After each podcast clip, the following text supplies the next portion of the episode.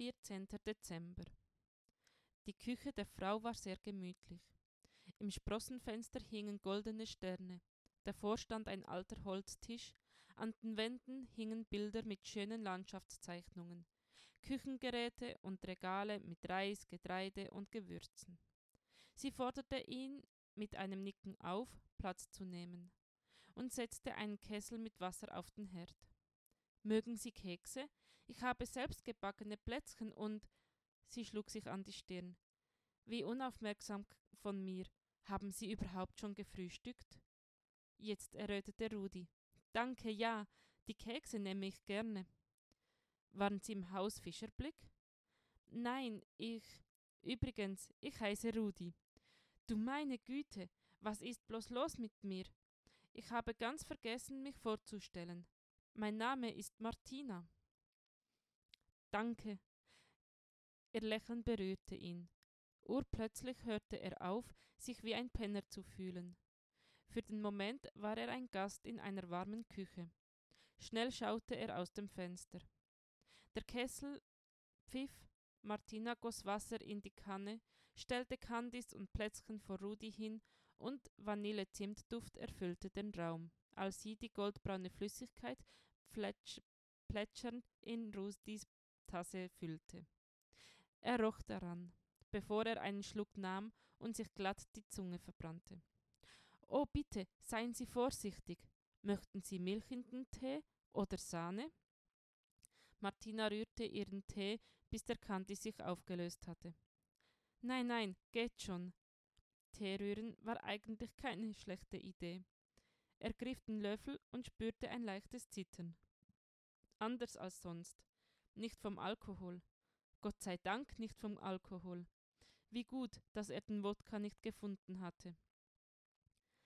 Darf ich Sie etwas fragen? Bitte, gern. Was ist passiert in der Nacht? Der Arzt sagte, Sie hätten sich gewundert, dass ich so früh da war. Wieso kannten Sie mich? Sie machen Witze. Wie lange schlafen Sie schon in der Nische? Eine ganze Weile. Aber Sie haben mich nie weggejagt oder die Polizei geholt. Ich dachte, Sie sehen mich nicht.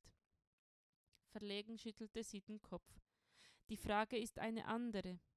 Warum habe ich Sie nicht längst hineingebeten? Die Wahrheit ist, ich habe mich nicht getraut.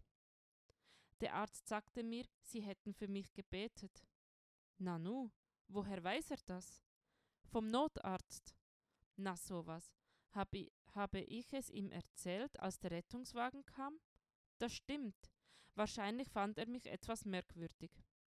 Da haben wir was gemeinsam. Sie lachten. Er nahm einen Schluck Tee, der sich inzwischen gut trinken ließ, und biss in ein Mandelplätzchen. Darf ich noch etwas fragen? Bitte. Leben Sie allein? Ja, mein Mann ist gestorben. Er hatte Krebs. Meine Kinder kommen ab und zu vorbei, aber sie haben ihr eigenes Leben, Arbeit und Kinder. Ich helfe, wo ich kann, aber na ja, ich habe viel Zeit. Und Sie, warum leben Sie auf der Straße? Meine Frau ist gestorben, zusammen mit meiner Tochter. Sie hatten einen Unfall.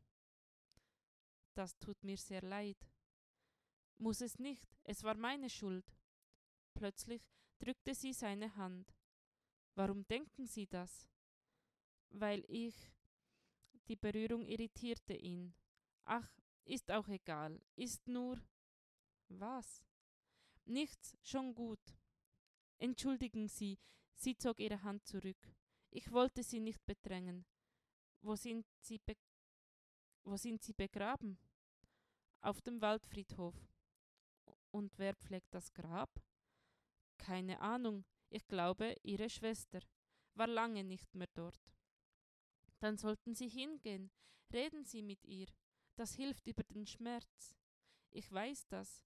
Und ich meine, wenn Sie mögen, dann reden Sie auch mit Gott, das hilft auch. Ich weiß nicht. Was soll Gott mit einem Penner anfangen? Der hat doch ganz andere Sorgen, Weltfrieden und so.